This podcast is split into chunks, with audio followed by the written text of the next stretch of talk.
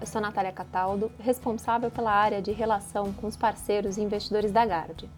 Nesse podcast, vou passar um breve resumo da nossa visão de cenário econômico e as principais contribuições das estratégias ao longo do mês para cada um de nossos fundos. Fique agora com o próximo episódio. Com o resultado das eleições americanas e de diversas vacinas em desenvolvimento contra o Covid-19, aliado mais recentemente ao acordo comercial entre Reino Unido e Europa, que colocou fim ao Brexit, uma série de incertezas que pairavam sobre os mercados ao final de 2020 foram resolvidas.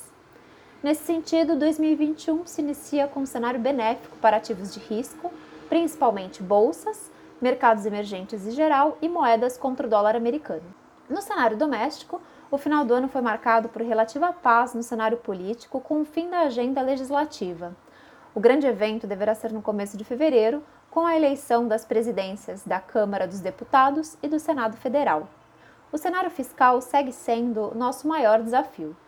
Do lado econômico, seguimos vendo uma moderação importante da atividade no primeiro semestre desse ano, com o fim dos auxílios fiscais. Nossa projeção para o PIB de 2021 é de 2,7. As contas externas seguem robustas e deverão ajudar a uma melhor performance do real, impulsionado por um ambiente global de dólar fraco. O resultado do Fundo de Previdência Gard Aramis no mês de dezembro foi de 2,73%. No acumulado do ano de 2020, o retorno foi de 0,71%. Nesse mês, as estratégias de ações e juros contribuíram positivamente.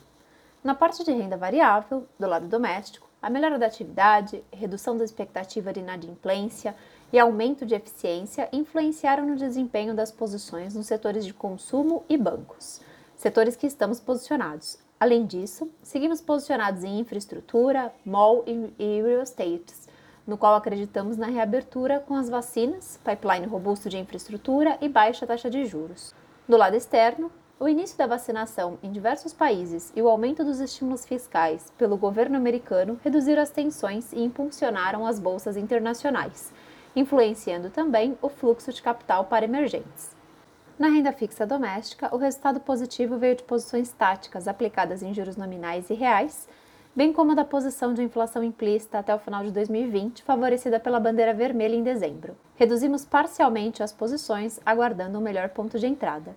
O principal risco no cenário doméstico é a manutenção da âncora fiscal. Se isso se confirmar, enxergamos uma compressão adicional nos prêmios da estrutura a termo.